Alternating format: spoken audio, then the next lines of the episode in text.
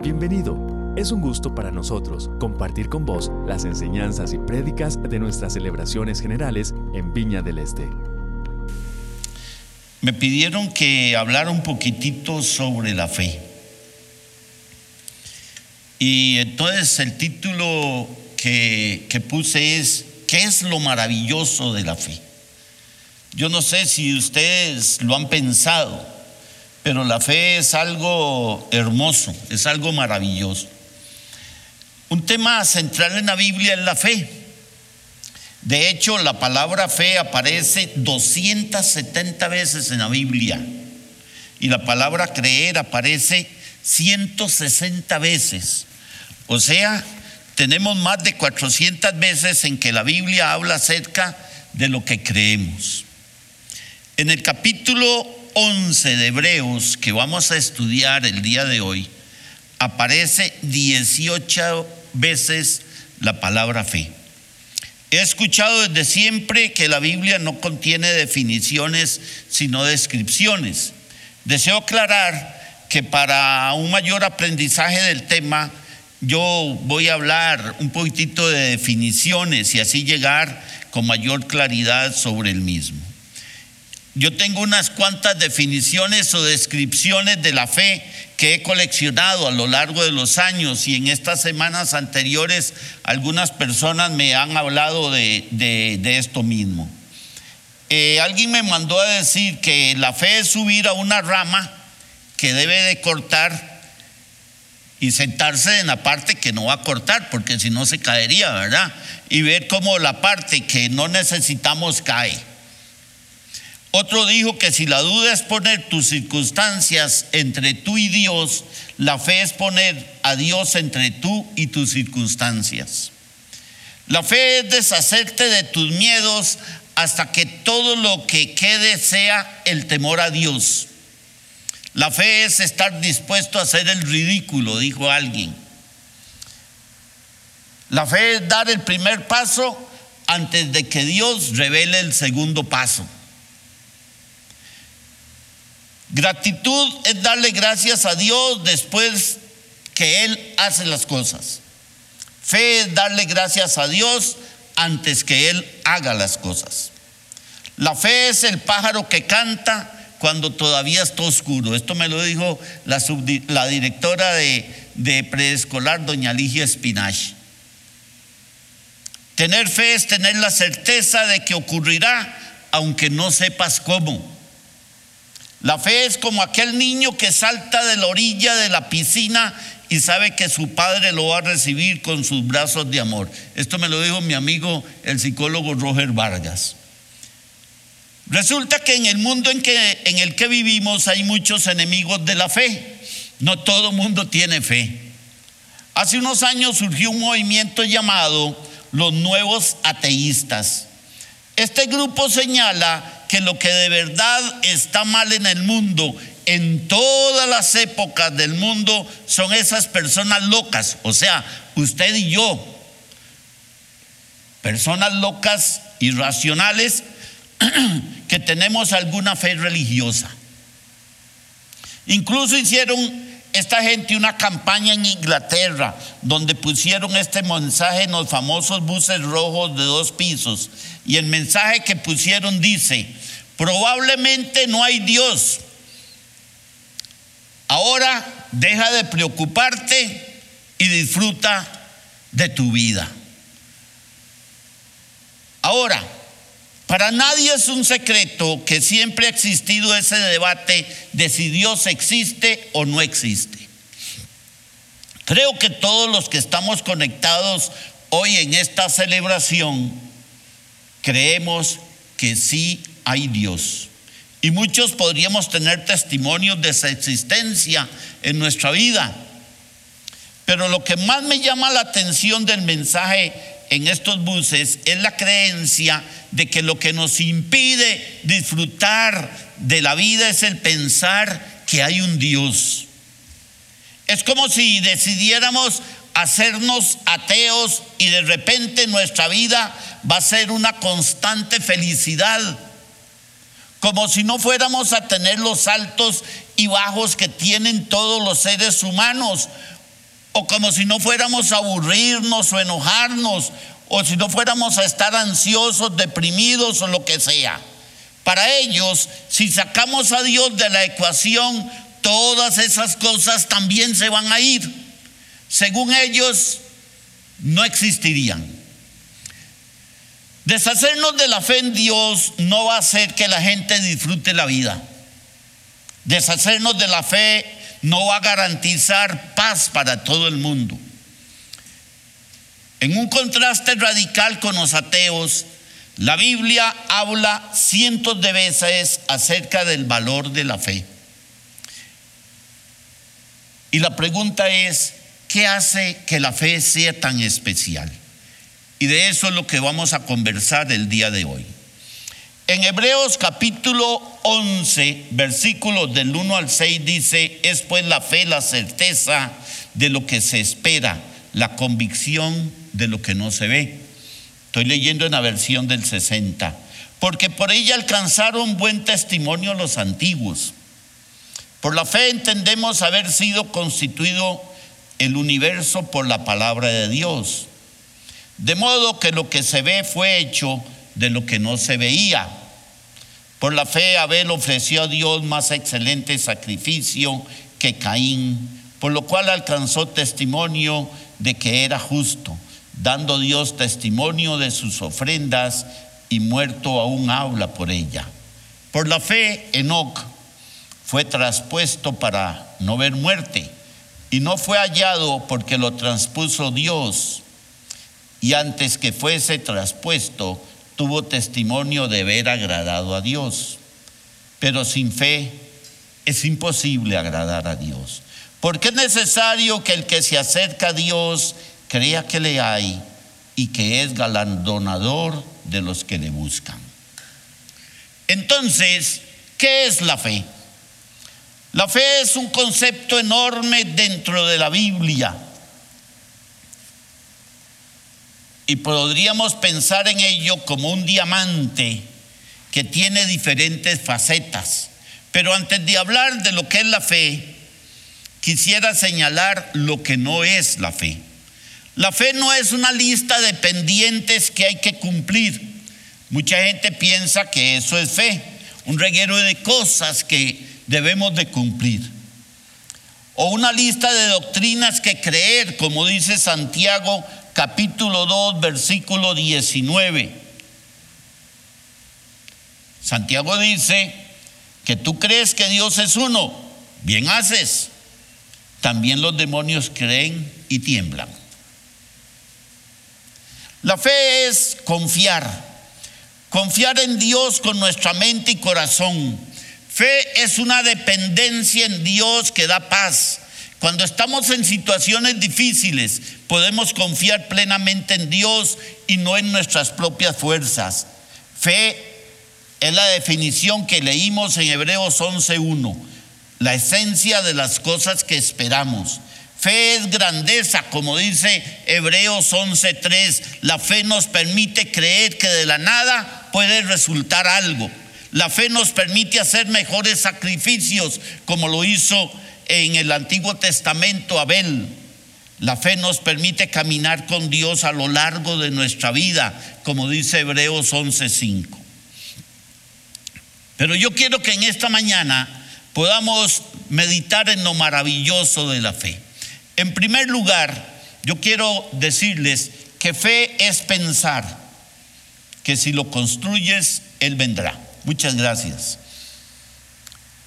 Esta frase es de la película Campo de Sueños. No sé cuántos la han visto, pero esta película me incita a arriesgarme. Es un clásico de 1989, probablemente los jóvenes no la han visto. Campo de Sueños es una película donde Kevin Costner interpreta el papel de Ray Kinsella. Resulta que este señor Kinsella era un agricultor novato y amante del béisbol y al caminar un día por su campo de maíz, Rey oye un débil susurro que le dice, si lo construyes, vendrá. Si lo construyes, vendrá. Y entonces el rey apuesta su granja mediante la construcción de un estadio de béisbol en medio de la nada. Después de que Quincela analiza al máximo las probabilidades y ahorra hasta el último centavo, los fantasmas beisboleros del pasado misteriosamente aparecen de entre las matas de maíz y juegan al béisbol. Vale la pena que usted pueda ver esa película en algún momento. Pero esa sola frase se ha convertido en una metáfora vital para mí. Si lo construyes, Él vendrá. Muchas personas han llegado a un callejón sin salida en sus sueños porque esperaban que Dios llegara primero. En mi experiencia, como dice Marcos 16, 20, las señales siguen. Si usted espera que Dios divida el río Jordán, va a estar esperando el resto de su vida. Tienes que entrar en el río, tienes que mojarte los pies antes que Dios divida el río. Porque fe es dar el primer paso antes de que Dios nos revele el segundo. Yo deseo que piensen en esto con un ejemplo personal. En el año 1977, tendría yo 22 años, junto con dos amigos, uno llamado Álvaro y otro Hernán, soñamos con comprar una guitarra eléctrica con su amplificador y un micrófono para la iglesia. Nuestra oración predominante fue, Señor, danos los fondos para poder comprar una guitarra eléctrica, un amplificador y un micrófono. Señor, también queremos que tú salves almas, pero envíanos la plata, Padre, para poder comprar esos aparatos. Nos pusimos de acuerdo en orar todos los días a las 5 de la mañana y así estuvimos por muchos meses llegando al templo, a la oficina de jóvenes para orar. Y oramos así una y otra vez y muchas veces. Oramos pidiendo a Dios dirección sin tener dinero. Un día después de hacer esa oración, yo sentí como si Dios me dijera, ¿y por qué no compran la guitarra, el amplificador y el micrófono? Mi reacción fue, de Señor, tan pronto como usted eche la platita, nosotros vamos a comprar los aparatos, porque sin dinero no se puede. Claro, yo quería que Dios fuera primero. De esa manera no íbamos a arriesgar nada. Por supuesto, eso estaba eliminando el elemento de la fe. Y fue cuando vino a mi mente la idea de solicitar un préstamo al banco y fuimos a hablar con el gerente del banco, nuestro amigo José María. Él nos ayudó. Me recuerdo cuando fuimos al banco y entonces allí desde el mostrador le hicimos una señal y él vino y qué, ¿qué andan? Quique, ¿qué, ¿qué pasó? Le digo, no, mira, es que tenemos una idea de comprar una guitarra, un amplificador y un micrófono para la iglesia, pero necesitamos tu ayuda. Pasen, pasen, ya llegamos a la oficina, nos sentamos allí, conversamos con él, hablamos de todo y Él nos ayudó mucho. A los pocos días nos notificaron que íbamos a recibir los cuatro mil colones y con ese dinero entonces hicimos las gestiones y le compramos a Gerardo Jueta, un músico, una guitarra marca Ibanés, compramos un amplificador de segunda mano marca Voz y un micrófono Shure. Aquello fue hermoso. Yo no tenía nada que ver con alabanza en iglesia. Me encanta la adoración, pero no, no, no tengo buena voz, ni tengo tampoco mucho ritmo. Pero fue un momento ensoñador. Si lo compras, te doy el dinero. El siguiente domingo, Álvaro, un jovencito, estaba tocando por primera vez una guitarra eléctrica en Iglesia Bautista de Turrialba. Yo deseo que veamos tres pasajes que nos hablan de fe. La Biblia está llena de momentos eh, eh, hermosos en el campo de los sueños. Todos tenemos sueños. Por ejemplo, si Noé construye el arca, Dios iba a enviar a los animales de dos en dos, dice Génesis 6. Si Eliseo y los reyes abrían zanjas en el desierto, Dios iba a llenar aquellos estanques de agua, dice Segunda de Reyes 3. Si la viuda pedía prestada vasijas vacías, Dios las llenaría con aceite, dice Segunda de Reyes capítulo 4. Yo pienso que cada año en nuestras vidas Dios nos pide que construyamos un arca, que abramos zanjas y nos dice, pidan prestadas vasijas, porque yo las voy a llenar. Porque si lo construyes, Él vendrá. Esa debe ser una frase que debemos de tener. Por eso, en segundo lugar, veamos que lo maravilloso de la fe es construir.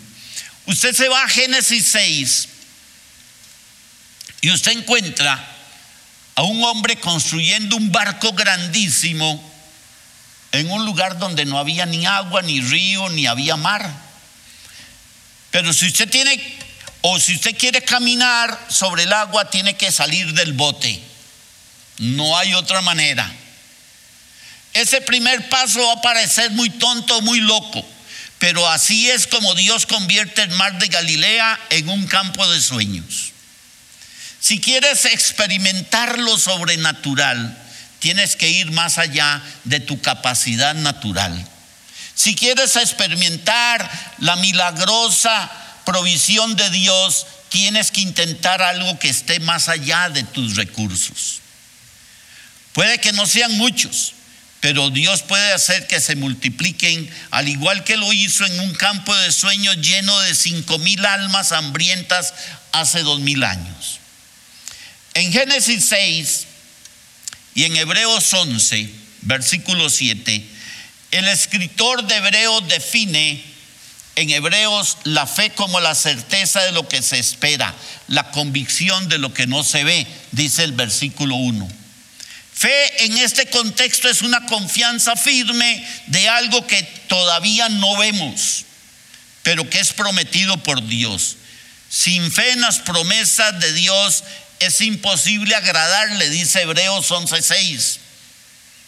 Noé es una figura prominente en la historia de la salvación, porque él fue un ejemplo vivo de el justo vivirá por la fe, como dice Hebreos 10:38. La evidencia de la fe de Noé se ve en su confianza en Dios. Noé era un hombre que confiaba en la palabra de Dios y que actuó en obediencia al mandamiento de Dios de construir un arca. Fe salvadora en toda la Biblia nunca es una fe confusa, sino que siempre es una respuesta sincera a la revelación que Dios hace de sí mismo. Yo quiero que piensen esto. ¿Qué evidencia tenía Noé para actuar cuando Dios le pidió que construyera el arca? Noé nunca antes había visto nada parecido a una inundación global. Todo lo que tenía para actuar era la verdad del carácter de Dios. Probablemente Noé haya sabido de la promesa de Dios de que un día la cabeza de la serpiente sería aplastada. Y por consiguiente, él confiaba en que Dios iba a mantener esa promesa. La fe de Noé se demuestra por el hecho que después de haber sido advertido por Dios de que iba a haber una gran inundación, él hizo preparativos prácticos para algo que aún no veía. Pero, ¿qué motivó a Noé a construir el arca? Era su temor reverente a Dios. Noé obedeció a Dios no solamente por porque conocía a Dios de manera personal, porque si no, no hubiese sido de otra manera, pero también Noé obedeció a Dios porque su fe estaba actuando de acuerdo a la palabra de Dios. Sin importarle a él cuán tonto le hubiera parecido al resto del mundo cercano a él. Dice el pasaje que la gente se reía, se burlaba. Porque las cosas aún no vistas también sacan a relucir una dinámica de la vida cristiana y es que por fe andamos, no por vista, dice 2 Corintios 5:7. En tercer lugar, lo maravilloso de la fe es abrir zanjas. En Segunda de Reyes capítulo 3 leemos que los reyes le piden a Eliseo, ayuda porque van a ir a una guerra. Y entonces los reyes preguntan, ¿qué? Aquí no hay algún profeta. Y entonces alguien dice, sí, sí, por ahí está Eliseo. Y Eliseo llega y lo primero que pregunta, ustedes los músicos, ¿saben qué preguntó? Aquí hay un tañedor, ¿saben qué es eso? Hay un músico, hay alguien que alabe a Dios. Lo primero que necesitamos es músicos que alaben a Dios. Importante.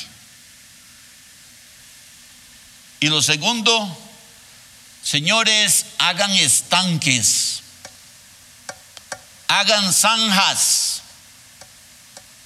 Claro, la respuesta que Eliseo da a los reyes no es lo que ellos esperaban. Probablemente ellos dicen, ahora este profeta va a decir que el Señor va a enviar y va a hacer maravillas y toda la tierra de Moab y todo esto se va a morir.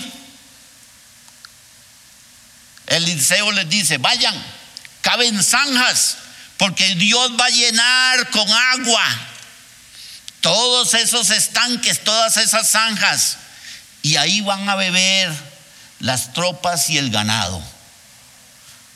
Wow. Y si ustedes hacen esto, dice Eliseo, a aquellos reyes, Dios les va a entregar a Moab en sus manos. Los reyes probablemente encontraron la petición de Eliseo un poco absurda, pero creyeron en aquella promesa de Dios e hicieron lo que él les había dicho. Este pasaje tiene que ver con la fe. Solo Dios puede enviar el agua, pero Dios quiere que usted y yo cabemos zanjas. Si usted quiere ver agua en su vida, entonces cabe una zanja. Una fe real es una fe que trabaja. Una fe real es una fe que cree en grande, pero usted debe estar dispuesto a empezar en pequeño.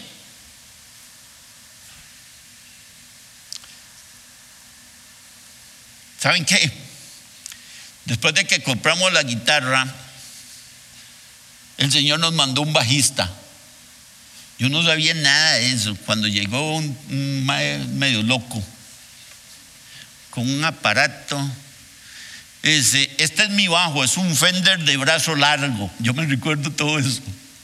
Y el Señor me trae eso. Yo, yo, no me pregunten qué quiere decir eso, ¿verdad? Porque yo no sé de música nada. Dice, pero está hecho leña. Ah, no. Estaba peor que el jarro del asilo, ¿verdad? Todo escarapelado. Y yo le dije, ¿y qué? Dice, no es que me lo están vendiendo en 500 pesos. Y yo le dije, dice, yo lo voy a comprar. Y yo le dije, ¿por qué no lo llevamos donde un ebanista y que le haga un trabajo? Y había un ebanista buenísimo, amigo mío, ya lo llevamos. Le digo, man, usted no nos puede ayudar. Me dice, claro. Y agarró aquel aparato y lo chaneó, quedó lindísimo. Entonces ya teníamos bajo y guitarra. Otro pleito. ¿Y de dónde aparecía ese loco? Y ya, es bautizado hay que bautizarlo. bueno, ya, todo el proceso. Y después teníamos baterista, pero no teníamos batería.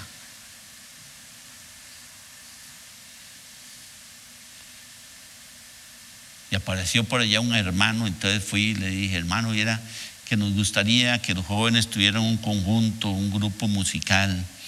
Sí, sería bonito. ¿Y qué? ¿Qué necesitan? Tenemos ahí el órgano de la iglesia, ese no hay problema. Teníamos el bajo y la guitarra, pero necesitamos una batería. Y de, queremos comprar una batería. ¿Cuánto vale? Bueno, ahí hay una que venden barata. Yo la compro. Y ya teníamos un grupo.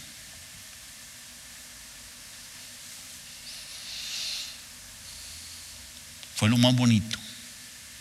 Fue importantísimo. Nos llenó de sueños. Porque el tamaño de tu visión o de, o de mi visión no es intimidante para Dios. A Dios no le intimida nada. Muchos no piensan lo suficientemente en grande, pero aún más, no empiezan ni siquiera con lo pequeño. Te pregunto, ¿cómo cava usted una zanja? Lo primero que tiene que hacer es agarrar el pico y la pala y golpear la tierra una y otra y otra y otra vez y empezar a sacar tierra, ¿sí o no?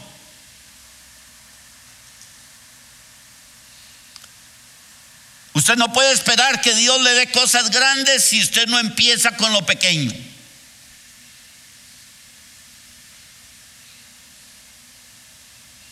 Crea en grande. Empiece con lo pequeño. Ponga su fe en acción cavando unas cuantas zanjas. Te pregunto, ¿qué visión tienes y qué necesita de la ayuda de Dios para alcanzar esa visión?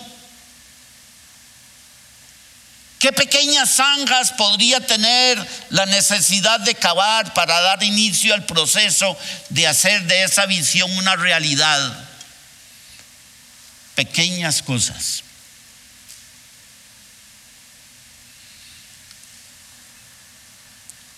A mí me gustan mucho las películas y con ellas aprendo y enseño. ¿Cuántos de ustedes han visto la película Desafiando a los Gigantes? Esta es una de mis películas favoritas. Es una película muy inspiradora. Ayer en la tarde la volví a ver de nuevo. Los principios bíblicos que esta película presenta son maravillosos. Deberías de verlo con tus hijos. Deberías de verlo con tus amigos. Esta es la historia de Grant Taylor, un entrenador mediocre de fútbol americano de un colegio. Después de varios años, seis años de no ganar ningún título en su liga, el equipo que se llamaba las Águilas de Silo estaba considerando reemplazarlo como entrenador, lo iban a echar. Y este no era el único problema del cual el pobre Taylor se estaba enfrentando. El carro estaba destartalado, no encendía. Cada vez que lo parqueaba tenía que pedir batería a alguien. Los padres de los jugadores estaban exigiendo que lo despidieran y para remate, él descubre que era el responsable de que su esposa no quedara embarazada. O sea, se le vinieron todas juntas. Y devastado por las circunstancias, Taylor clama a Dios y se entrega completamente a Él. Entonces se le vienen ideas y empieza a apuntarlas y apuntarlas y apuntarlas. Y hasta el estilo de entrenar cambia y los milagros empiezan a suceder y a suceder. El equipo se enfrenta a probabilidades increíbles y pasa la gran prueba de valor y fortaleza cuando gana el campeonato nacional contra el mejor equipo, contra los gigantes, el equipo que había permanecido invicto por mucho, mucho tiempo. Una de las citas que más me gusta de esta película es cuando el entrenador Taylor le dice al equipo, para que Dios haga grandes cosas con este equipo, él necesita que le demos lo mejor de cada uno de nosotros en nuestras áreas de la vida. Y si ganamos, lo alabamos. Y si perdemos, lo alabamos. De cualquier modo, lo honramos con nuestras acciones y actitudes. Ese mensaje es precioso. Saben, esta película es de gran estímulo para cada uno de nosotros. Cuando dice, nunca te rindas, nunca retrocedas, nunca pierdas la fe. En realidad, esta es la historia de que con Dios todo es posible. Y en cuarto lugar, lo maravilloso de la fe es llenar vasijas. Termina el pasaje donde los reyes le piden a Eliseo ayuda. Eliseo dice, cabe en zanjas, Dios va a llenar de agua. Y segunda de Reyes capítulo 4, vemos cómo Eliseo restaura la solvencia financiera de un hogar. Dice el pasaje que uno de los profetas del círculo de Eliseo murió. No sabemos cómo, pero la familia de este profeta queda en deudas. Y no sabían qué hacer. Por lo general, lo que una familia desposeída debía hacer en el antiguo pueblo de Israel era vender a uno o a todos sus miembros como esclavos para que fueran a un lugar donde al menos iban a recibir comida. Así que no nos puede parecer raro. Cuando aquella viuda estaba a punto de vender a sus dos hijos como esclavos, la viuda de aquel profeta muerto se encuentra con Eliseo y dice, según de Reyes 4.1, que le pide ayuda al profeta. Y a Eliseo se le ocurre un plan para que la familia se vuelva económicamente productiva y pueda sustentarse a sí misma. Y entonces Eliseo viene y le pregunta a la viuda, ¿qué tienes en casa? ¿Qué tienes en tu casa? Ella dice, según de Reyes capítulo 4 versículo 2, tu sierva no tiene nada más que una vasija llena de aceite. Es todo lo que tengo. Claro. Aparentemente para Eliseo este es capital suficiente para comenzar. Una vasija llena de aceite. Y entonces Eliseo le dice, vea, vaya y pida prestadas ahí donde los vecinos vasijas vacías Pídale a todos los vecinos vasijas vacías. Y empiece a llenar todas esas vasijas con aceite de su vasija. Y entonces aquella mujer y sus hijos empiezan a pedir vasijas, todo el mundo está trabajando, vean qué interesante, hay que ponerse a hacer algo. Ella logra llenar todas las vasijas con aceite y va llenando, y va llenando, y va llenando, y va llenando, antes de que su propia vasija quede vacía. Y entonces Eliseo le dice, ahora sí, la ganancia por la venta del aceite es suficiente para pagar las deudas, dice el de Reyes 4.7. Esta pandemia ha hecho cambios he escuchado testimonios. Una psicóloga que dijo, me quedé sin trabajo y yo dije, yo puedo hacer algo. Y dice, me recuerdo que papá, cuando yo era una niña, él hacía jardines.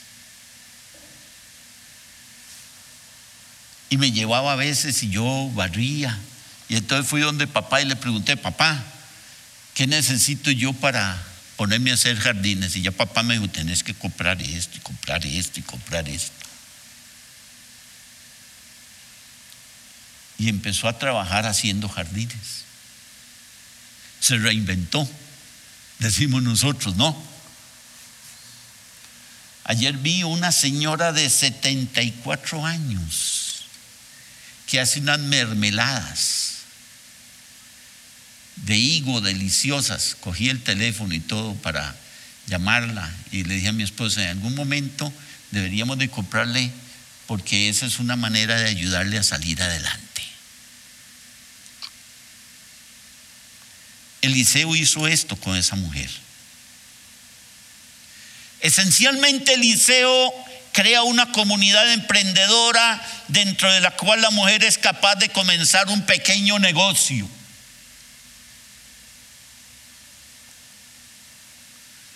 Y esto es exactamente lo que hacen algunos de los métodos más efectivos que luchan con la pobreza ya sea, ya sea por medio de la microfinanza, las sociedades crediticias, las cooperativas agrícolas o los programas de proveedores de pequeños negocios por parte de grandes compañías y gobiernos. Recuerdo que cuando era pastor en Turrialba hicimos algo así.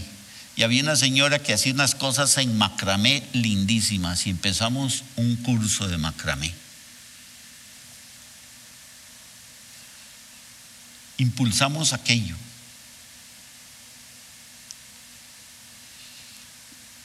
Y todavía cuando voy a Turrialba hay gente que me dice, pastor,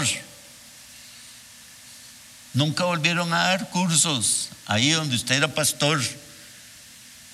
Usted sí era loco, después daba un curso de chocolates, aprendimos a hacer chocolates y vivimos de, de hacer chocolates porque la iglesia no tenía dinero para pagarnos y mi esposa y yo hacíamos chocolates.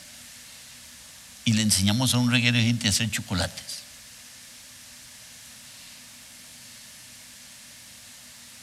Mi esposa aprendió a hacer flores troqueladas con unos troqueles que se metían en caliente. Le enseñamos a la gente a hacer eso. es que queríamos tener una iglesia diferente. Pero el Señor nos dijo, no es ahí, es en otro lado. pero hicimos todo lo que teníamos que hacer.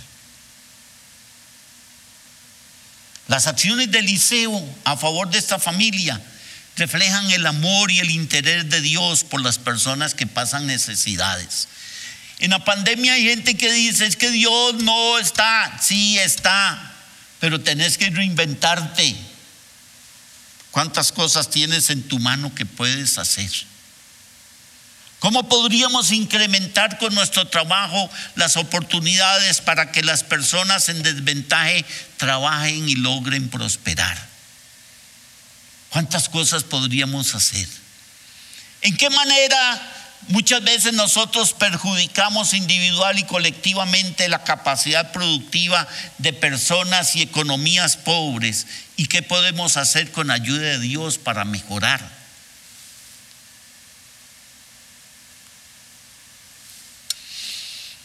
Termino con esto.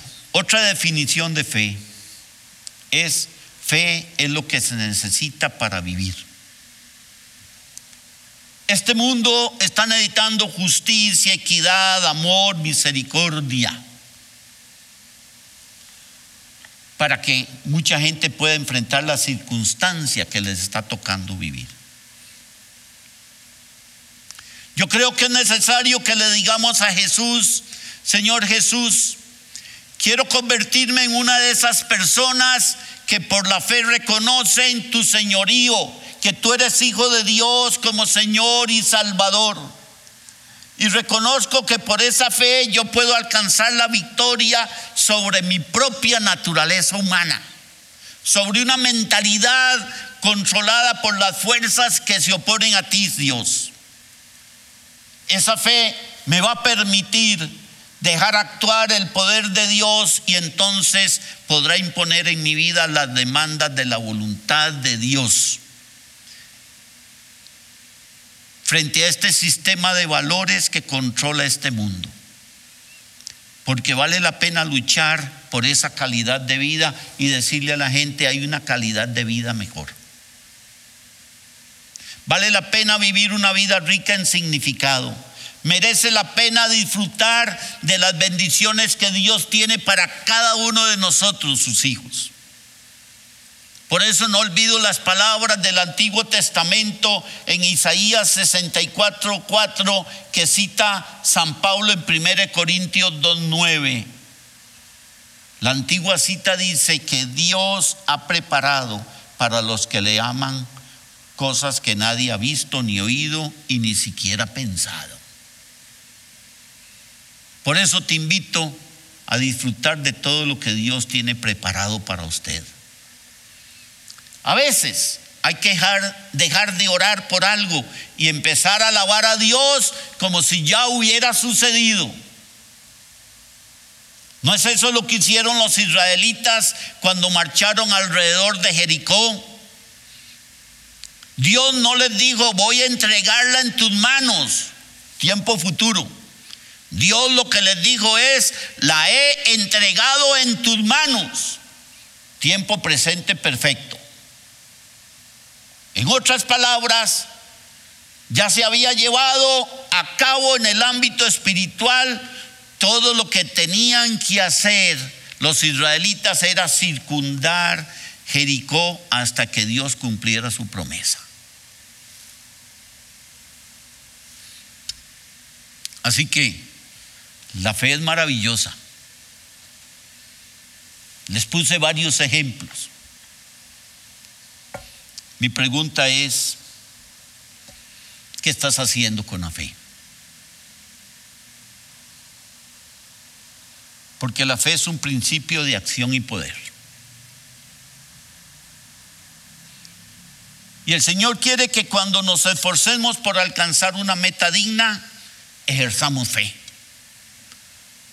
Porque así demostramos nuestra esperanza en algo que aún no podemos ver.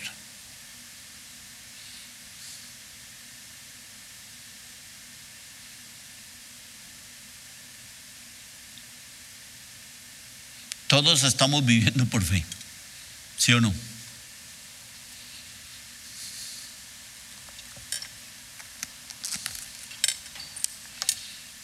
Nos tocó un tiempo diferente, vivir por fe. Los grandes empresarios, los pequeños. Si tienes un trabajo, dale gracias a Dios. Y si no lo tienes, de estos una persona me llamó y me dijo, yo lo escuché y yo le dije, al final, ¿te ha hecho falta algo? ¿No has tenido comida? Enrique, mira, en mi casa no ha faltado nada. Hemos tenido comida y hemos podido pagar y, y el trabajo me lo quitaron. Y yo le dije, ¿cómo estás haciendo? Dice, Ahora que vos preguntas de eso, son milagros de Dios. Y yo le dije, ¿cuánto le has agradecido a Dios? No, hombre, no volví ni a ir a la iglesia. Bueno, no se puede ir, dice, pero no, yo no veo ya nada. Porque creí que Dios estaba muerto. Y yo le dije, man, recuerde esto. Dios no está muerto ni andaba de pachanga. Dios está más vivo que nunca. Y está actuando.